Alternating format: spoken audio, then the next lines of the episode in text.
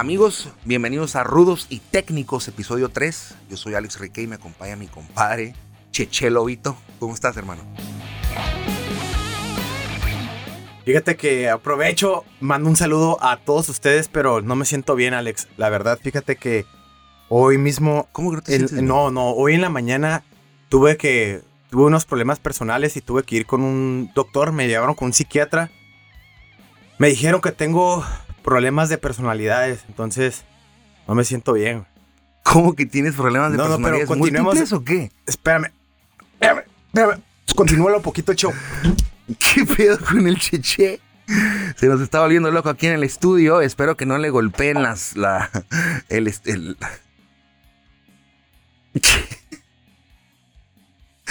Cuando vemos aquí al Cheche Lobito que se está eh, transformando lentamente, eh, se está tardando.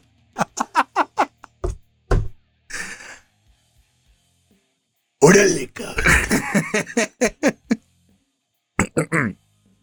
Buenas noches. Qué pedo, carnal?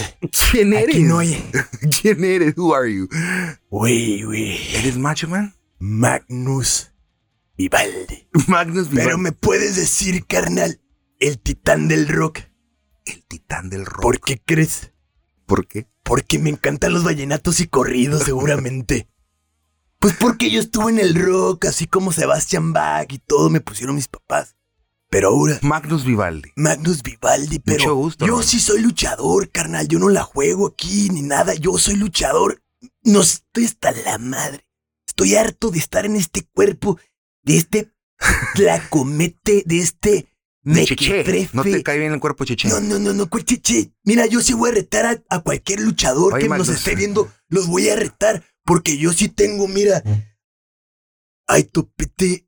Me quedaste mal. Bueno, yo sí los tengo, pero vamos a hablar de la lucha, ¿no? Magnus, cuéntame, ¿qué traes puesto? Esa camisa está increíble. Bueno, yo entrené a Randy Savage. Con razón hablas un parecido, un poco No, parecido no, a no, él. no, no, no, no, no, no, no, no. Yo sí estuve, yo sí le enseñé, yo, así como Chris Jericho se hizo en México, por si no sabían, Macho Man, yo le enseñé, carnal. Yo estuve Órale. catch wrestler, yo estuve en Japón Pero con Antonio Inoki, Oh. yo estuve en todas las ligas y, y, y, y hoy estoy con un verdadero hombre, no como el payaso del topete, hoy estoy con un cinta morada de jiu-jitsu brasileño. El topete también amante. es azul. No, hombre, ese peque, mequetrefe. Mequetrefe. Hablemos de lucha, carnal. Oye. Hablemosle al pueblo y cómo esté todo el rollo, ¿no? Magnus, pero te ves un poco joven como para haberle enseñado a, a Randy Savage eh, eh, la lucha, ¿no? O, o cómo lo has hecho para mantenerte así, este, sano, cabrón. ¿Quién es Vivaldi? No sé, dime, muéstrame. Músico, músico. Claro, claro. Y es culto, ¿no? Entonces, tú, tú eres un hombre culto, no como el topete que viene, que de lucha y no, no tiene ni idea dónde está parqueado. Pero el punto es que. El punto es que. ¿Leíste a Dorian Gray? Sí, señor. ¿Verdad que nunca envejeció? No. Aquí estoy yo, loco. Ah, está bien, está bien. Nomás quería preguntar, papi. Es que se me hizo raro. Dije, bueno, pues hablas como Randy Savage. A lo mejor eras fan, pero no eres el maestro. Entonces, Magnus, ¿eres fan de Macho Man? ¿Te cae bien o ya no te cae bien? Hombre, un maestro siempre está orgulloso de sus estudiantes. ¿Pero qué piensas si de...?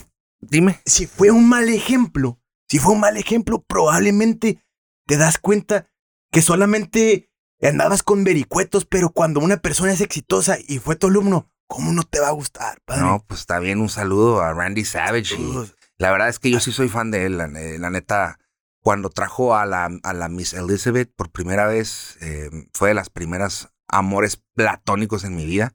Y pues, ¿la conociste, Magnus? Fíjate que tuve el gusto de conocerla. Pero yo no me metí así con ella como Hulk Hogan o Lex Luger, porque la neta, la neta, hay veces que las cosas duelen, ¿no? Las cosas duelen. Como topete, si me estás viendo, carnal, ¿qué, qué, qué onda con este cuerpo? Mira, hay que meterle, mijo. Podría estar un poco más fuerte. No, no, no, no, no, no, fuerte, fuerte como nos ha tratado el año 2020, pero, pero, pero hablemos de lucha, carnal. Hablemos. Yo, yo sí sé de lucha. Topete es, es, es un troglodita. Ok, está bien. Muy bien. Mucho gusto, señor Magnus. El gusto es mío, el gusto es mío. ¿Te puedo saludar? Salúdate, salúdate, salúdate. Bueno, no hay pedo, no hay pedo. Estamos bien, Estamos bien. estamos bien. Esperemos que pronto vuelva Cheche para poder este, No, que no regrese. Que no regrese. Que no regrese. El día de hoy en el episodio 3, espero les haya gustado el episodio 2, se habló de del el Montreal Screwjob, hubo gente que nos escribió, gente que ya sabía del tema, gente que, que le agregó un poquito más. Nos faltó tiempo, ¿no crees? Ah, yo no estuve para empezar. Yo no estuve. ¿Sabes cómo hubiera estado más suave? ¿Cómo hubiera estado más suave? Que no estuviera presente ese puerco asqueroso de topete. Porque la verdad, lo echó a perder. Lo echó a perder. Tú sí sabías. No, no, no, no. Invítame a mí, a. Magnus. ¿Tú qué piensas del Montreal Screwjob? Bueno, yo también, yo estudié poquito con Stu Hart, ¿no? Oh, Yo estudié poquito porque pues estaba refinando mi estilo. Yo hice una lucha en Senegal también y lucha en Corea y, y, y Pencaxilat y todo, pues. O sea, y a mí llegaban en Cambodia, en otras partes, y me decían, hey, ¿para dónde la tiras? ¿Para dónde la Pero, pero sentido, ¿para dónde la tiras qué? ¿Qué barril? ¿Dónde cantoneas? Poninas, le dijo Popoches, pégame aquí estoy, perjudícame, cantaron chuchuntancingo, carnal. Entonces, yo siempre tuve que. Entonces yo fui con Stu Hart. A mí no me hablan mal de Bret Hart. Yo estoy a favor de él. Ok, va, se vale. Hay mucha gente que está a favor de él. Y pues, eh, eh, eh, como muy buena, muy buena forma de, de cantar el tiro. La verdad, te felicito. No, muchas- ellos a mí, yo felicitarlos a ellos. ¿Y tú tienes alguna movida? Algún, Sí. ¿Alguna? ¿Te consideras rudo o te consideras técnico? ¿Qué te gusta? Tienes cara como de rudo, güey. De, de, de, de, de, culero. Préstame atención, Ricardo. no, fíjate, fíjate. A mí me gusta dejar un buen ejemplo, ¿no? No como el topete que, que quiere ser un muchacho bueno y todo, pero a la hora de la hora no sabe ni dónde está parqueado, pues no sabe ni lo que está No hablando. pedo, Ahorita güey. traigo este acento porque me he estado viviendo aquí en el cuerpo el topete, ¿verdad? Pero yo, yo la verdad estuve en otras partes, ¿me, me entiendes? Vivaldi. Sí, de claro. Italia. No, sí. Eh, Yo, yo, yo no, yo, yo parlo italiano. Ah, no, está bien, está bien. Und ich está kann bien. sprechen zwischen Deutsche. Mi piachi molto. Oh, oh. Pero bueno, bueno, bueno. Eh, continuemos, continuemos. Continuemos, amigos. Y pues bueno, el Montreal Screwjob llevó al episodio 3, que es el inicio de la guerra, el cual el día de hoy queremos hablar, pero no sé si lo voy a hablar con, con el señor Vivaldi o con Checheto Con Pelo, el que Lo- Topete sabe, Lobito, Con el que sabe. con el que sabe. Bueno, pues hay que darle, hay que darle. Eh, el día de hoy vamos a hablar de la guerra de los lunes por la noche, Monday Night War, entre Vince McMahon y la WWF y Ted Turner y la WCW. Ahora sí que fue una guerra de millonarios entre leyendas de, de peleadores y futuras leyendas. Y, y- es muy bonito eso porque la competencia te saca lo mejor de ti, ¿estás de acuerdo? Yo creo que cualquier animal salvaje, porque yo creo que las personas que están en el poder, en compañías así, tienen algo de bestialidad, porque son seres que les gusta estar en guerra, son seres que buscan la guerra, y si la guerra no los busca a ellos, ellos van por ella. Y en, el cuestión, en la cuestión empresarial, alguien de telecomunicaciones como Ted Turner va y dice, ahora yo ataco a alguien que está posicionado yo lo puedo hacer mejor. Y eso me gusta, me gusta. Eh, eh, la competencia mejora el producto. Si Apple no tuviera Samsung, el iPhone no creo que estuviera en el nivel donde está. Eh, si Nike no tuviera Adidas, igual los tenis no mejorarían. La competencia, mi barbería, abrió una barbería a la vuelta de la esquina. Si no existiera esa barbería, yo fuera más huevón y no le metiera tantas ganas para la calidad. Digo, lo digo por un decir, ¿no? Fíjate que quiero hablar poquito de eso. El, el, el, el mequetrefe, el petimetre de, de, de topete. Ajá. Él fue una vez a tu barbería y la verdad no se veía tan feo cuando salió de ahí porque le dejaron un cortecito muy innovador. Yo les recomiendo mucho De Barbershop barbería México. Barbershop México. Metiendo gol. esa. Gracias. es la mejor de todo Tijuana y de Baja California. Y fíjate qué tanto está así que personas, figuras del momento, porque sé que tú, Rique, y el, y el petimetre, el mequetrefe, el tlacomete, el chanate, El el, el- el- chanate. el todo lo, todo lo, lo, lo, lo que sea, lo, lo antónimo de lo bonito, el topete. Él, él también está metido en ese rollo y se ha dado cuenta de que mucha gente importante va a tu barbería por el gran producto, el gran servicio que brindas. ¿eh? Gracias, mi querido Magnus Vivaldi. Es una barbería VIP, pero la competencia me obliga a estar al tiro, ¿no? Y lo mismo le pasó a WWF. Me voy a comparar como si yo fuera WWF. Cuando dices tú como un, un, un, un chingón como Ted Turner, que es el dueño de CNN, Sí. de, es el dueño de, de American, America Online, que era antes como Google, ¿no? America Online, todos que tenían correo con America Online, era el peor. AOL. You got mail. Yo, yo tenía uno ahí cuando estuve viviendo en Ulaanbaatar cuando estudiaba lucha de Mongolia. A huevo, bro. qué Y, y ahí chingón. saqué un AOL para andar en contacto. ¿Y pero- cómo le hacías para hablar mongolés? No, no, no. Fíjate que, que, que, que la lucha es un idioma universal, carnal. Órale. Por eso, mira nomás qué buena camisa traes de Shiru, del dragón. ¿Te das cuenta? Eso a mí me tocó verlo cuando yo ya estaba en Japón entrenando con Inoki. Y fíjate cómo hablamos el mismo idioma. Yo me identifico contigo, carnal. Inoki es el luchador más famoso de Japón. sí. Es el que te da la cachetada antes Sí. de, de- de cuando debutas en, en el MMA. Bueno, no nomás él, pero se te da una cachetada. Si recuerdas que a Lyoto Machida, cuando él debuta, Lyoto Machida es un peleador de artes marcia- marciales mixtas. Después de ganar, va con In- Inoki y busca para que le dé una bofetada. Sí. Y Inoki se levanta. y mocos, era una aprobación. Pero también Inoki, carnal. Mira, déjame te comento algo. Inoki fue así de MMA. Y también recordemos que Inoki estuvo también en la lucha pro wrestling. Claro. Y él tuvo, en algún momento, lo vamos a hablar, de la lucha que tuvo con el mismísimo Ric Flair. Pero luego lo vamos a contar ese carnal porque vamos a estar bien, bien filosos con eso. Porque Claro. ahorita traes un filo que se ve, que- Claro. que, se ve, traes un filo así con el corte que te dejaron. Señor Vivaldi. Sí, pero, sí. pero traes un filo de lo de Ted Turner, lo tienes súper bien amaestrado eso, Es carnal. que es un muy bonito ejemplo el día de hoy, la competencia, cómo te saca lo mejor de ti, ¿no? Eh, Vince McMahon, que era el dueño y señor de la lucha, la lucha americana, y llevaba rato siendo el mejor. Llevaba rato dominando con Hulk Hogan, con, con los grandes, ¿no? Con Ultimate Warrior, crean al Undertaker. Hasta que estás en su- está en su zona de confort. Y cuando Ted Turner compra WCW a la ma- con la mano de Eric Bischoff, que es su brazo derecho, digamos, Sí. el, el contraparte de Vince McMahon en, en WWF, Eric Bischoff, ese vato le dicen, le dice a Ted Turner, toma la chequera y ve a traerte a todos los luchadores chingones que puedas en el mundo, tráetelos a mi compañía.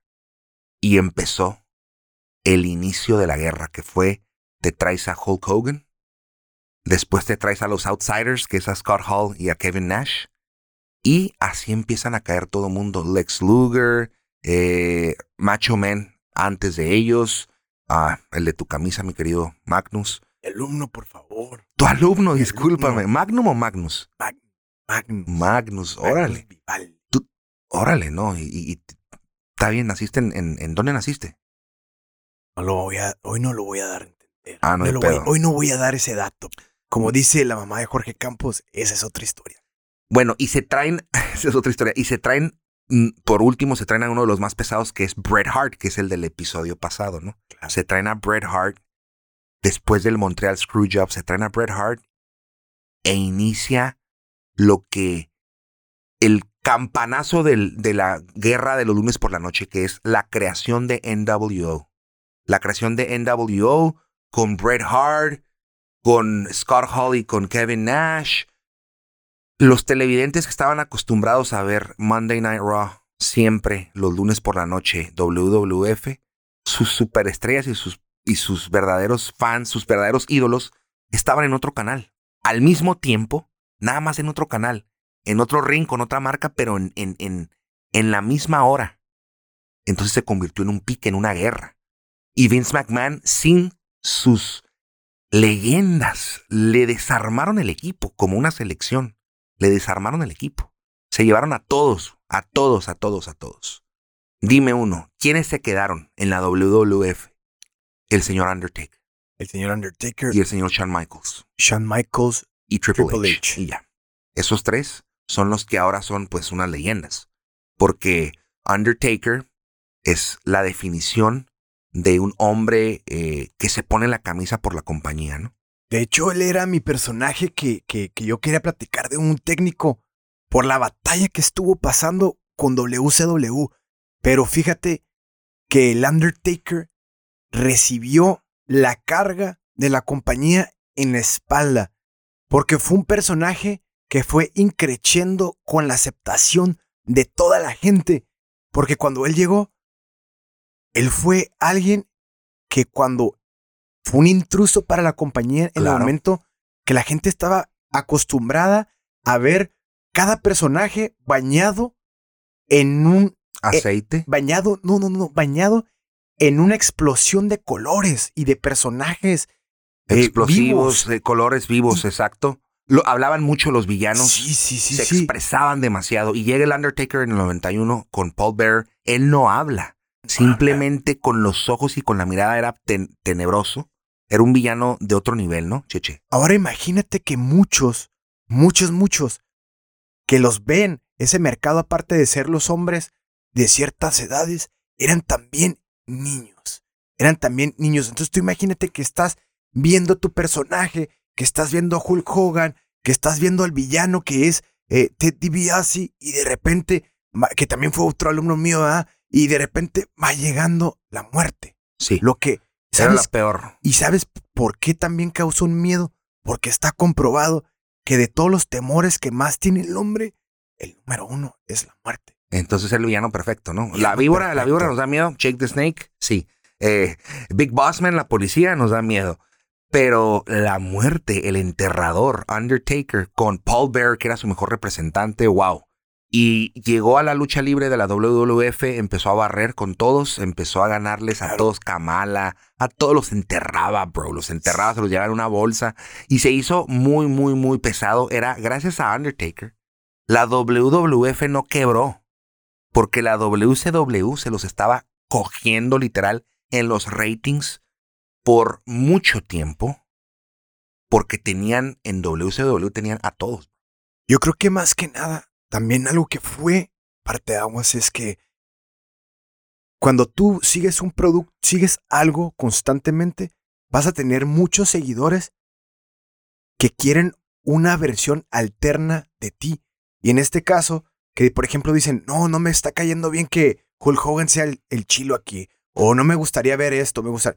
Y de repente alguien te muestra la opción alterna, entonces roba miradas y lo que sucede con WCW también creo que se dio una cucharada eh, de veneno a sí misma porque tuvo tanto talento que no supo cómo desenvolver a cada personaje que buscaba las luminarias. Hay muchos factores mientras los explico, eh, trata de eh, meditar y ver si puede volver un poquito Cheche. Quiero, quiero, quiero contarle unas cosas a Cheche, no a Magnum. Magnum. Eh, Magnus, Magnum. Perdón, perdón, señor. hay muchos factores, sí. Cuando. perdón. No te quise ofender, bro. Nada más extraño al Cheche Lobito. ¿Qué pedo? Excelente. Ya lo tenemos de vuelta, señores. Producción. un aplauso, por ¿qué favor. Onda con, ¿Qué onda con.? ¿Qué traigo aquí, eh? ¿Qué, es esto? Qué pendejo eres, güey. ¿Qué es esto? El señor Chichelo, vete, estamos en el episodio Carnal, 3. ¿Qué me pasó? Perdón, perdón, ¿qué me pasó? El señor, ¿te poseíste por un luchador? Ah. ahorita me. Perdón. Eh, güey, ¿ya estamos, ¿ya estamos al aire? Sí, sí. Perdóname, discúlpame. Estamos en el no episodio sabía, 3. al ratito me cuentas qué me pasó, perdón. Sí, los fans van a estar bien ondeados. Sí. Pero aquí está. Están cool, ¿no? Están cool. Episodio 3, Monday Night War. Eh, quédate con los lentes, se te ven chidos. ¿Por qué me duele la frente? ¿Por qué te duele la frente, cabrón? Pues porque la tronaste. ¿Yo? Sí, señor. No, no, no, no. Es que no sé si te comenté que tuve un problema. De psiquiatra, ¿no? Me diagnosticaron varias personalidades, perdón, pero hablemos ahorita de lucha. Estaba contando que cuando WCW tenía a los peleadores más cabrones, era como cuando contratas en un equipo de fútbol a todos los jugadores más buenos, ¿no? En primer lugar, estaban bien rucos todos. No sé si estés de acuerdo conmigo en eso, ¿no? Hulk Hogan, eh, Steve Nash, eh, Razor Ramon, que era Scott Hall, Macho Man, Kurt Henning, eh, los, uh, los Steiner Bros, Buff Bagwell, todos esos ya estaban muy chochados y muy rucos o no sé qué fue, es lo que tú dijiste hace rato como el, tu, tu, tu coach, que, que, que, no supieron qué hacer con tanto talento, ¿no? Les faltó un mayor escritor, un mejor escritor. No sé, pero al principio sí estaban robándose los ratings. Le estaban puteando a WWF al principio. ¿Y qué hizo WWF para tratar de contraatacar y tratar de sacarle algo? Vince McMahon crea el personaje de Kane. El guion de Kane, que es Paul Bear dice, Undertaker tiene un medio hermano, está loco, se quemó de niño. Y por primera vez cuando presentan a Kane, vemos a Undertaker asustado. Está asustado, ¿no? Entonces, la balanza por primera vez están sacando contenido nuevo y fresco, guiones nuevos en WWF. Y WCW era una noche tras otro, otro lunes, tras otro lunes, tras otro lunes, que era, lo mismo. Era pasarse el cetro entre ellos. Sí. Era lo que estaban haciendo. Le metían drama alrededor del. Fíjate, algo chistoso. WCW creaba cierto drama que giraba alrededor del cinturón más importante. Sí, señor. Por otra parte, WWF prefirió crear drama alrededor del personaje. Y es, fue una fórmula distinta porque Mira, fíjate, ahorita que estábamos comentando, o que me dices que, que, que, mi, que la persona que, que ahorita entró a mi cuerpo, esta persona eh, había dicho que el Undertaker fue quien recibió toda la carga de la WWF. Entonces, él llega a ser realmente el personaje, eh, llega a ser el protagonista de la WWF. Y entonces tú imagínate que pones una antítesis una cucharada de su propia medicina una persona igual de macabra y más entonces ya le empiezas ¿Y qué hubiese pasado si nos vamos 180 grados al revés y vemos que por ejemplo alguien que antes de que empezara esta guerra que estás comentando fue el personaje en algún momento más importante que fue tú eh, que me comentas que nos vas a comentar al ratito de, de, de Sting, ¿no? Wow, te estás viendo a, o sea, muy buen ejemplo. Pero perdón, yo sé que yo sé que vas a hablarme ahorita de Sting. Mm, de hecho, haciendo un paréntesis, me habías comentado que te pasa que, que mucha gente nos ha preguntado por Sting y, y tú es un personaje que lo conoces bastante, Sting. Y lo único que quiero decir es que él fue la cara de WCW. Es la contraparte de Undertaker. Pero no crean un drama con él. Le traen estrellas, estrellas y entonces empieza la gente, el enemigo, em, la gente empieza a voltear a ver a Hulk Hogan, como dices, a Kurt Henning, empieza a ver. y entonces está como en un buffet, no sabe para, no sabe quién elegir. Mientras en el otro lado hay un malo que estás echando a alguien que era el terror de la WWF, como es Undertaker, hermano. Entonces, eso es lo que, desde mi perspectiva, y me encanta, me encanta una genialidad de parte de Vince McMahon. ¿Estás de acuerdo? Sí, sí, claro. los guionistas, cómo empiezan con la, la competencia, te obliga, la necesidad te obliga a inventar, ¿no? A, claro. a, a, inventar el guion, a crear nuevo contenido chingón. Y lo que decías de WCW, sí, es, es crean la N, la, la New World Order, NWO, NWO, y todos los, los, los las luchas tenían al final del combate, hacían trampa y ganaban, siempre. Era el mismo guion, el mismo guion. Al principio robó miradas, porque eran muchas leyendas, eran rebeldes. Hulk Hogan grafitió el cinturón, NWO. era, era, era, era muy interesante al principio. Y fue cuando por un año completo Nitro le gana la batalla a Monday Night Raw. muy cabrón. Pero hay que seguir siendo nuevos, hay que seguir innovando, hay que seguir refrescando. Y eso fue el error de WCW. Se estancó en el mismo producto, se estancó en los mismos personajes. Cuando Undertaker sacan al personaje de Kane, cuando Shawn Michaels y Triple H forman la D-Generation X, sacan genialidades, hermano. Genialidades que hizo y al principio el sprint WCW le iba puteando a WWF en el sprint. Pero es una carrera larga, hermano. Y, y WWF los pasa con, crea con contenido creativo original y los termina quebrando, bro. Qué interesante historia porque yo estoy sumamente y tengo la certeza, no podemos hablar de suposiciones de el hubiera, pero ¿qué tal si no hubiese existido esa inquietud hacia Ted Turner de crear una empresa de lucha? ¿Crees que la WWF hubiera hecho todo lo que ha tenido que hacer? Esa metamorfosis, claro, ese es cambio. difícil, no creo, no sabemos. No, pero tú es crees. no creo que no creo que no, porque te voy a poner otro ejemplo. Claro. La SW. ECW, Sí. Extreme Championship Wrestling.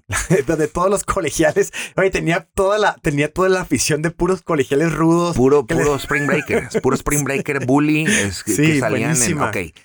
Esa, esa, li- esa liga, esa federación de lucha, obligó a la WWF a, a tener una- otra metamorfosis más extrema Sí, con luchadores como Mankind, sí, claro. aventándose de las rejas y del, de lugares, porque si no, luchadores de la SW ya lo estaban haciendo. Y- ¿Estás de acuerdo? Y ese mismo Mankind les, les dijo a SW, dijeron, ah, ustedes son buenos, quítate que te voy. Hold my beer. Por... sí, Muy bien. definitivamente. Contra Undertaker. Se aventó. Wow. O sea, entonces, sí, sí, sí. la competencia te obliga a innovar y a ser mejor. Claro. WWF estaba en sus laureles en los noventas.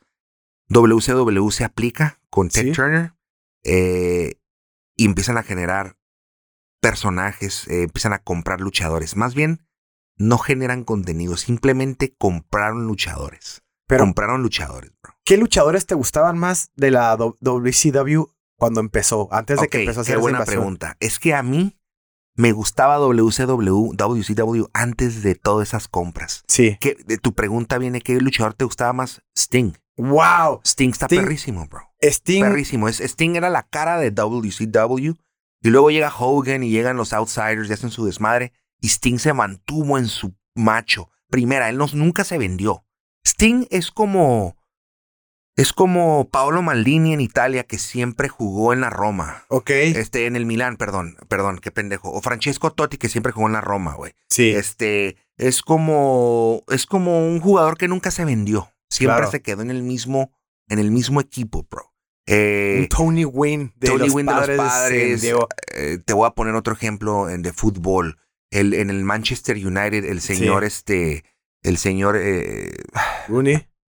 Roy Keane, que nunca Bueno. se fue. Entonces, eh, Eso es, Sting eso es- era muy interesante porque Sí. él era un heavyweight gigante, muy californiano. Yo digo que es el Surfer Sting porque así se le conocía, Chiche, Ok. porque tenía colores muy vivos.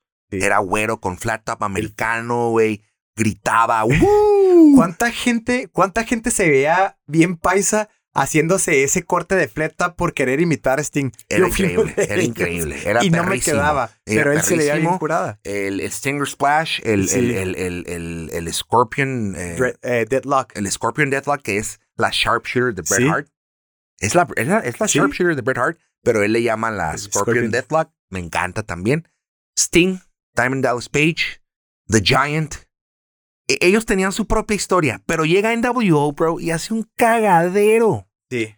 Y no me gustó. ¿A ti te gustó? Fíjate que ahorita que comentas eso, a mí me gustaron las dos fases porque como los fans, como los gran admiradores que somos de la lucha, yo lo veía por el morbo de ver qué tan bueno era, por ejemplo, eh, Diamond Dallas Page, que del, del personaje que yo, que, que yo quería hablar más al rato y que al ratito voy a mencionar de él. Diamond Dallas Page, que era un villano, que era un rudo, eh, que cómo empezó en la WCW cuando fue un antagonista de Sting y luego cuando llega esa invasión de personajes.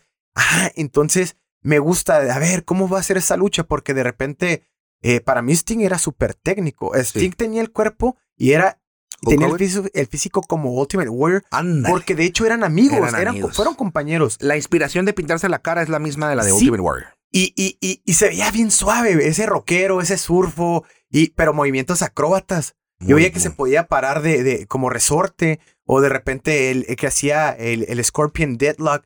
Entonces, Es una verga Sting porque sí, sí, siempre, claro. fue- siempre cumplió con sus fans, Sí, con su jefe, sí. con todo. Y, y, y me gusta por la lealtad que tuvo cuando llegó esa, esa, esa invasión de luchadores tan masiva y que no se va y él sigue en el mix. Pero mi punto es, de repente la siguiente fase es, bueno, quiero ver ese Sting que se mida con Hulk Hogan o quiero ver ese Sting contra Bret Hart. Entonces, por el, no tanto por el drama, quería ver los tiros.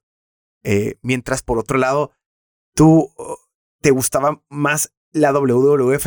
Yo también me sentí eh, algo identificado con eso también por el drama que hacían del personaje de a mí me daba miedo Undertaker y Kane. Pues mira, es que cuando yo era pequeño, nunca fui pequeño, güey, pero era más joven. Sí. Eh, eh, y cuando yo vivo eso, sí. y veo que mis luchadores favoritos, primero Hulk Hogan y Randy Savage se van, y digo, ¿what?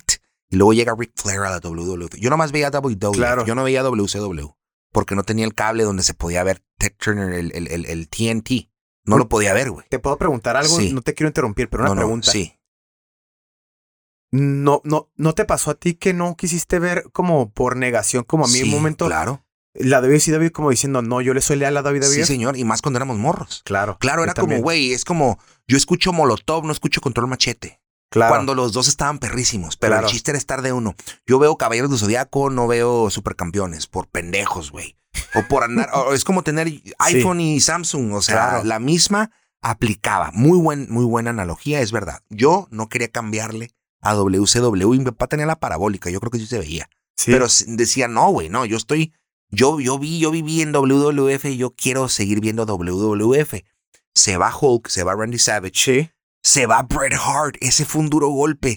Razor Ramon, bro, oh my God, Diesel Razor. no era tan fan yo, pero Razor Ramon y Bret Hart me truenan, güey, me truenan. Taker se queda, empieza Kane, Mankind, Sí. Generation X, shit. Se traen eh, Vince Russo, Claro. inspirado en Jerry Springer, que en ese entonces estaba muy de moda Jerry Springer. ¿Qué, Sí. era, qué era Jerry Springer? Era Un, un, talk show de problemas familiares. un- como Laura en América, pero versión americana, pero como para los rednecks. Estaba increíble. Sí. Era muy entretenido. Sí, sí, claro. Pareciera que eso le inyectan a la WWE Sí. eh, con mucho drama y muchísimas palabras de malas, malas palabras, groserías, golpes, golpearan a mujeres, cosas que ahorita no se pudiera. Ahorita Claro. no se pudiera. Ahorita las cosas que le decían de, de homofóbicas Sí. y feministas. Y hasta también hasta cierto punto que discriminaban porque me tocó ver, ahorita que hablas de Jerry Springer, un caso que ahorita sería súper vetado porque una, una señora, una señora deja a, sus, a su novio o a su pareja, que era una persona con enanismo, por otra persona, entonces se querían agarrar a golpes Los y cuando presentan, eran, e- y entonces mi punto es, ahorita no lo pudieran pasar, tuvieron unas multotas bien fuertes, No ¿no? lo quiero ver, güey. Güey, entonces eso pasa, ¿no? Con Sí. WWE le meten muchísimo historia, drama, ¿no? Que era mi hermano que se quemó. Claro. Y ahorita ya está aquí, te va a putear. ¡Wow! The Generation X con China. Güey, China puteó a todas las morras que había en el, en el, en el Alita, a, a- a Trish Stratus, a todas. Sí, sí, sí. Este, entonces eh, empiezan a traer también, empiezan a mostrar sexualidad con Sable. Sí. Empiezan con Debra, empiezan a enseñar literalmente chichis. güey. O sea, se empiezan a volver locos Sí. para llamar la atención, en pocas palabras. Y, y- y en WCW nada más estaban haciendo más rucos, y Sí. más rucos, y más rucos. Y a eso agrégale las adicciones de esos rockstars, claro. como Scott Hall, sí. los Steiner Bros. sí. Todos esos estaban drogados en millones y con drogas, entonces empiezan, la calidad se empieza a notar, las luchas, se empieza a ver, güey. Muchos luchadores eh, eran adictos a painkillers, que a- algo que te ceda eh, por todos los dolores que sufren, porque en sí eh, los luchadores, aunque tenga cierta pantomima o cierto drama que, gi- que gira alrededor de toda esta lucha, de esta disputa entre, entre, entre los, los luchadores, eh, me doy cuenta que empiezan, bueno, no me doy cuenta, eh, fue más que evidente que muchos tuvieron que utilizar sustancias para matar los dolores que sufrían, porque, por ejemplo, fíjate, Undertaker, cuando sucede esto, ¿qué tan importante y qué tan leal y qué tan leña, hermano, era eh, Undertaker, que hasta llegó a tener luchas con las costillas fisuradas o rotas. No, ese güey nunca paró. Ese es el líder de, de en el vestidor adentro Sí. y afuera del ring. Y, y hasta cierto punto, ahora imagínate por el otro lado, cuántos como Undertaker que tuvieron ese tipo de dolencias de su edad, que eran coetáneos a él, que estaban a WCW, Ric Flair, Lex Luger, etcétera, tuvieron que recurrir a los sedantes de dolor. Y entonces también, así como aquellos equipos que vemos de fútbol que se juntan a jugar básquet o algo, después de la partida se toman unas cervezas, lo mismo con los luchadores, mézclalo con los, con los sedantes de dolor o algunas otras sustancias, entonces empezaron a tener cierto deterioro los de los... La cosa está en que eran cinco, eran, eran, eran The Click. Es, Sí. es el que hace todo el desmadre, ¿no? The Sí. Click, la llaman la clica. Sí, sí, era, sí. era Shawn Michaels, Sí, Razor Ramon, sí. Steve Nash. Esos tres empiezan. Ahorita te cuento cómo qué pasa Claro. después. Eh, en esos tres agregan, todo esto era en la WWF. Agregan a Steve Nash. Ah, no, agregan al 1, 2, 3 Kid porque le gana al Razor Ramon. Sí. Se lleva con ellos. Llega Triple H. Él no toma, ni fuma, ni se droga. Entonces dicen, ah, es nuestro conductor designado. Y así se forma The Click. Claro.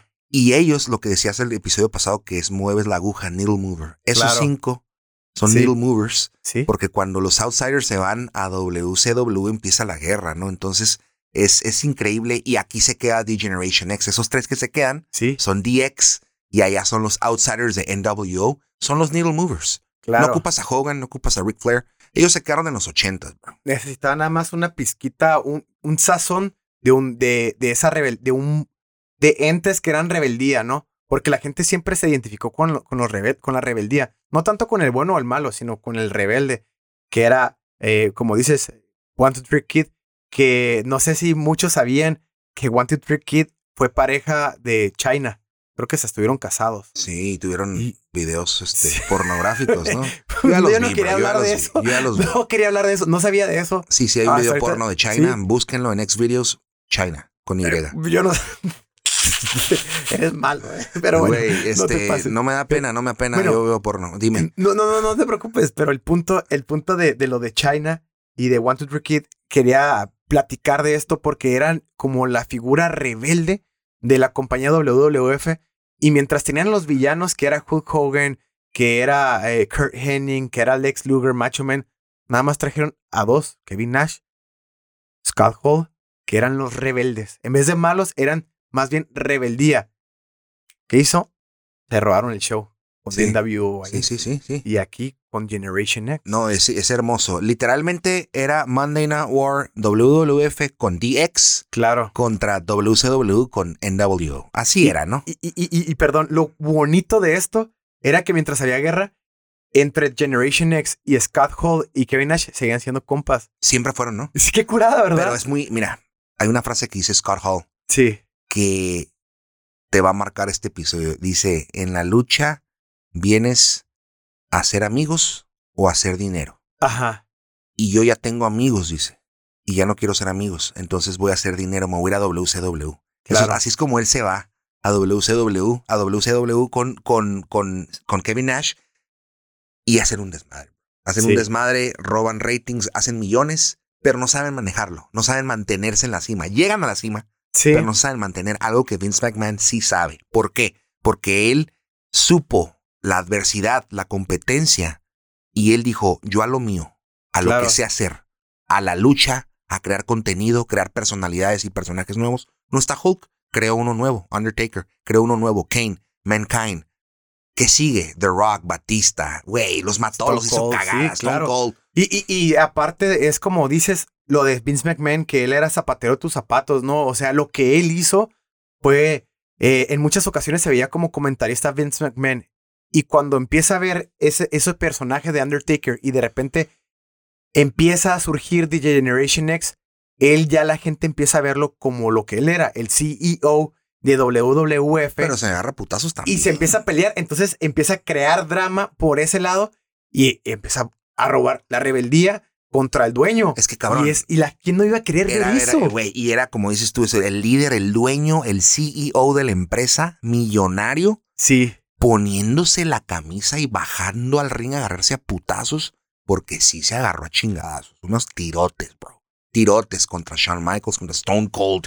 Wow, contra Stone Cold, contra Mankind. Entonces, Vince McMahon se la rifó, fue un buen líder, se, se puso enfrente del, de, la, de la línea de batalla. Sí. Y se ganó, se ganó al público nuevamente. Con, con, con él, con Taker, con The Generation X y de ahí para abajo. Eh, es parte de la analogía que, que.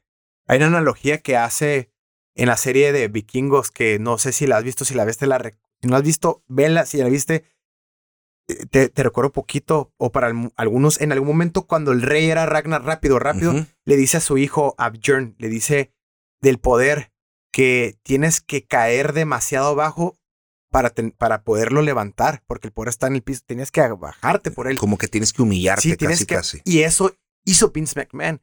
Entonces... Y Shane McMahon también. Su hijo, no, hombre, otro su hijo. que es una Oye, macana, ¿te acuerdas rápido de money, bueno, money, money, él money. tuvo una lucha con The Rock. Bueno, tuvo con muchos luchadores, pero mi punto es una que salió bola, que se aventó de un quinto piso. Bro. X cantidad de altura, Fue una altura poquito, ¿eh? estratosférica. Ajá. O sea, ¿qué tanto el hijo del dueño? Porque ahí arriesgó su físico Su vida, bastante, su vida. Claro. O sea, ¿qué tanto se rebajaron? No, no, y no, no me lo tomen a mal, no es rebajar porque es una profesión digna. Mi punto es, ¿qué tanto tuvo que él mojar sus pies? Mojar sus pies para sacarlo adelante. Algo que Ted Turner Nunca. no estuvo dispuesto a hacerlo. Nunca. No, no, y es, Y- es lo mismo. Sí. Es lo mismo. Es, es un ejemplo perfecto, bro, lo que estás Sí. diciendo. O sea, es el millonario desde lejos controlando su empresa como, como piezas de ajedrez. Y el otro lado es el dueño que está abajo en la guerra peleando con Sí. ellos. Entonces, pues Vince McMahon terminó ganando. Perdió la batalla al principio, pero Sí. la guerra la ganó. Ganó WWE. Quebró a WCW, bro. ¿Qué, Eso es lo más cabrón. qué tema tan interesante ver que nosotros vivimos una etapa en donde hubo una guerra, porque ahorita ya está posicionado como la mejor Monopolio, bro. y es un monopolio. Entonces, qué tan suave que vimos una guerra y nos tocó, nos tocó vivir en ese momento y, y no teníamos idea de qué tan... qué- no teníamos una idea como ahorita de qué fue lo que había pasado. Simplemente vimos que empezó a desvanecer WCW. Bueno, yo lo digo en mi, en mi caso particular, no sé si tú, si tú ya sabías en ese momento lo que pasó, que estaba pasando una guerra empresarial a ese grado como ahorita ya lo conocemos. Yo no.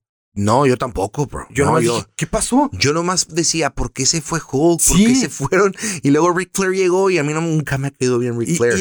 y- y ahorita que est- estamos viendo la etapa de que tú eres una persona buena para los negocios y que, y que te gusta hacer y que eres eh, negociante, empresario, etcétera, tú ya lo entiendes, o sea, tú lo entiendes y, y dices, wow, qué suave.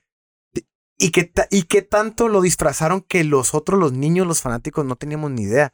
Y ahorita lo ves desde otra perspectiva y es como quisieras volver a, a vivir ese momento, ¿no? Te voy a poner un ejemplo perfecto. Sí. Yo tengo una barbería. Sí, sí, Yo puedo capacitar y crear a un barbero sí, o puedo contratar a un barbero de fuera que se cree leyenda. claro.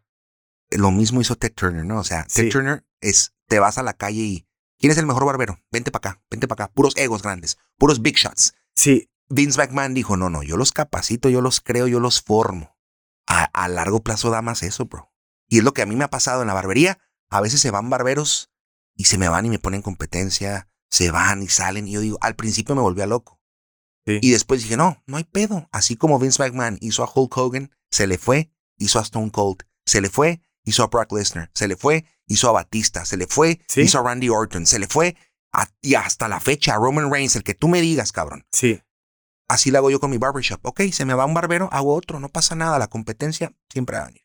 Hay que ver los ejemplos de la vida con la lucha libre. ¿Estás de acuerdo? Claro, claro. Y, y algo que estuvo encarnado desde una perspectiva ahorita, ¿no? De, de que fue una guerra y, y de que para que tú puedas u- y aquí va un mensaje entre líneas para los que están viendo este, escuchando este podcast o viéndolo por video, eh, realmente, eh, ahorita que, que tengo el gusto de que seas mi, mi partner en esto, de que tengamos este podcast, tú que eres una persona de negocios, ¿qué tan suave está qué tan bonito está que tú mismo te has dado cuenta y, y me imagino para tener que subsistir ese negocio has tenido que estar en guerra con otras empresas, como lo dijiste.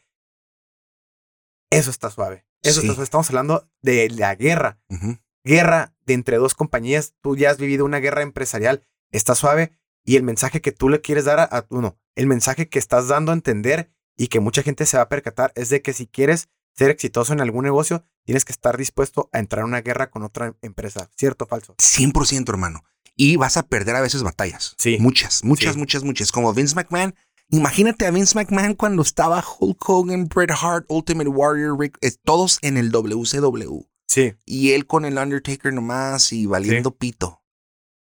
Quieres vender, quieres traspasar, quieres volverte loco, ¿no? Y él es un gran ejemplo, bro, de que, de que no, no, no, yo sigo siendo el chingón y voy a seguir creando contenido chingón. Yo a lo mío, zapatero su zapato, la competencia te hace mejor. Inclusive Vince McMahon creó hasta la XFL, que bro, no, Sí. no, no problem, bro. Claro. Vuelvo a hacer otra cosa. Entonces es, es un chingón, Vince. Y con el lunes, la, la guerra de los lunes por la noche, para terminar, pues nos demuestra ese gran ejemplo de Vince McMahon de no darte por vencido a la primera, afrontar la competencia, ponerte la camisa, ser un buen líder a la hora de la, de la guerra, ¿no? Y demostrarles, demostrarles cómo se hace. Claro. Y algo también que dices, la lucha es un ejemplo de vida.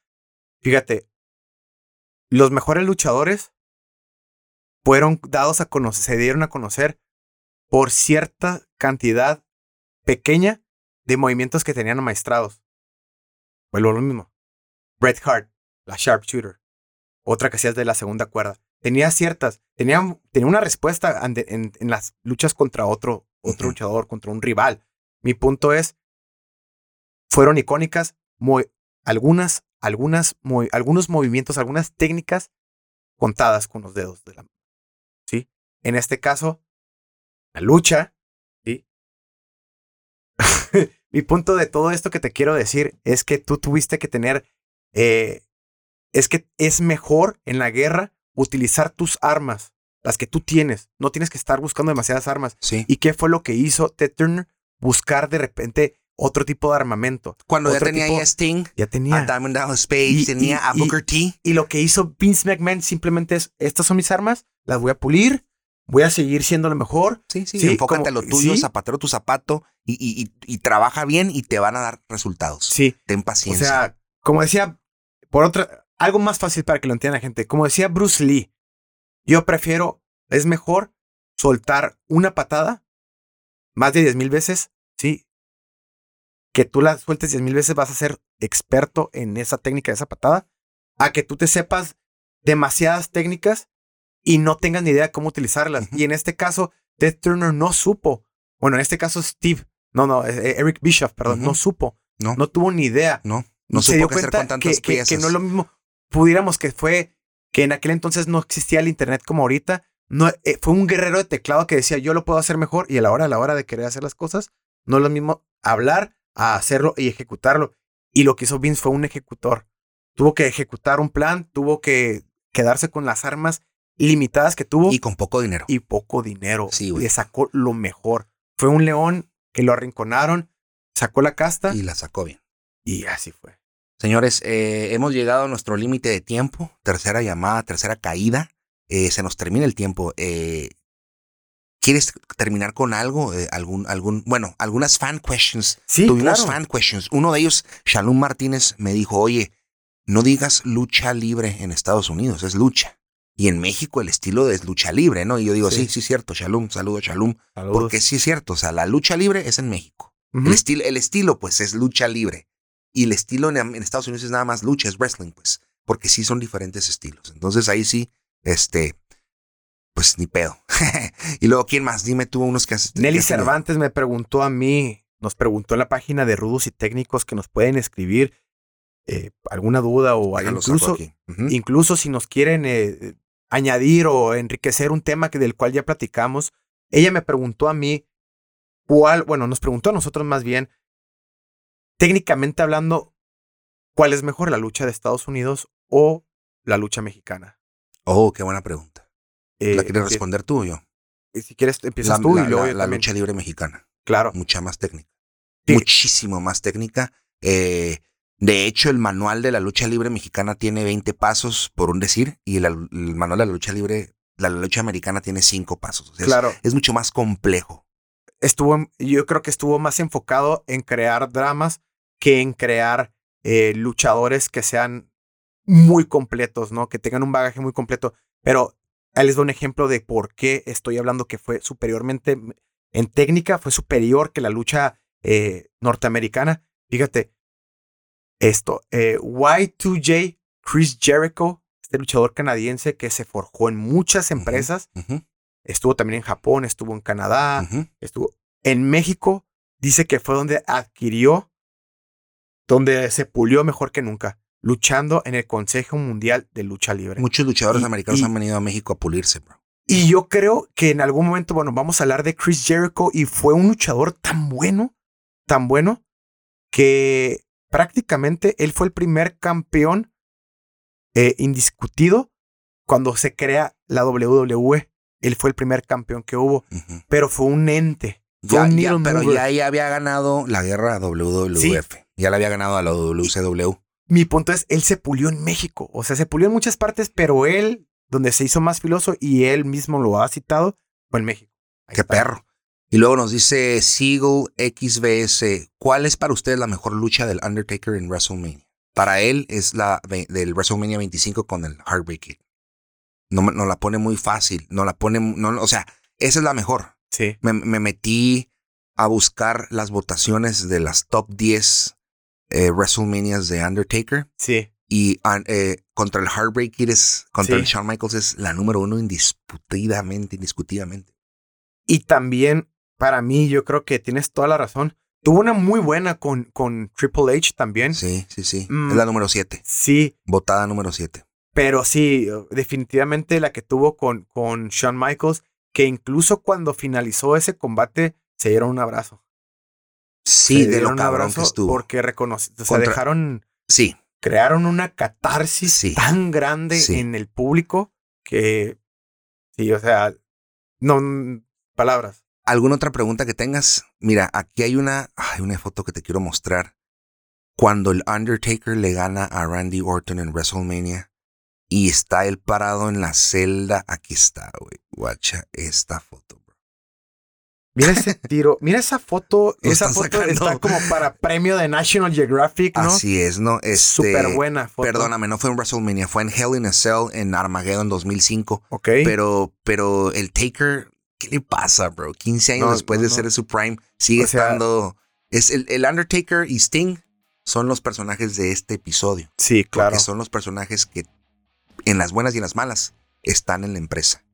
Y Vince McMahon es el ganador de este episodio porque él pudo ganar la guerra. Claro. Pero el verdadero ganador de este episodio es el señor Magnus Vivaldi porque se pasó de verga. No sabía yo de este personaje. eh, no, no, no personaje. Yo no sabía. Tenía una. Digo que tengo problemas ahorita. No hay tengo, pedo, bro. Tengo, tengo que. No sé, no sé. Es, me voy a esperar a que me dé una receta. Ok. Pero por lo pronto le ofrezco una disculpa a la gente. Porque, digo, yo creo que me pasó como Jim Carrey en Me, Myself and Irene, ¿no? Así He tenido pasa. estrés. Así no pasa, sabía. No hay le pedo. ofrezco una disculpa. No, no. No, no te, no, no. Vamos a tratar de que se contigo quede mismo. dentro. Sí, no. Eh, Eh, quiero felicitar a mi compa Jorge Espinosa eh, porque cumplió años, cumplió 36 años y siempre nos escucha y siempre nos... Me caga el palo, pero son este, cagadas de palo chingonas y chistosas y son como retroalimentaciones, ¿no? Muy honestas. bueno. Súper fan de la lucha, su papá, don Jorge Espinosa, súper fan de la lucha libre mexicana. He ido a ver la lucha con ellos. Entonces un saludo a él y, y pues hasta la próxima. Chíganos, síganos en nuestras redes sociales. Checheto Pete, arroba Checheto Pete MMA, arroba Alex MMA y el podcast que es arroba Rudos y Técnicos en redes sociales, Instagram y Facebook. Próximamente este, va a estar disponible el audio en Spotify. Y nos vemos la próxima semana, papi. ¿Qué te parece? nos Feliz Navidad. Feliz Navidad. Que la pases muy Que bien. te la pases muy bien con toda tu familia. Mucha bendición. Y recuerden, amigos, síganos, síganos. Van a ver, se van a divertir bastante como nosotros. Recuerden, podcast número uno de lucha. A la madre, ya estás, ánimo. Bye.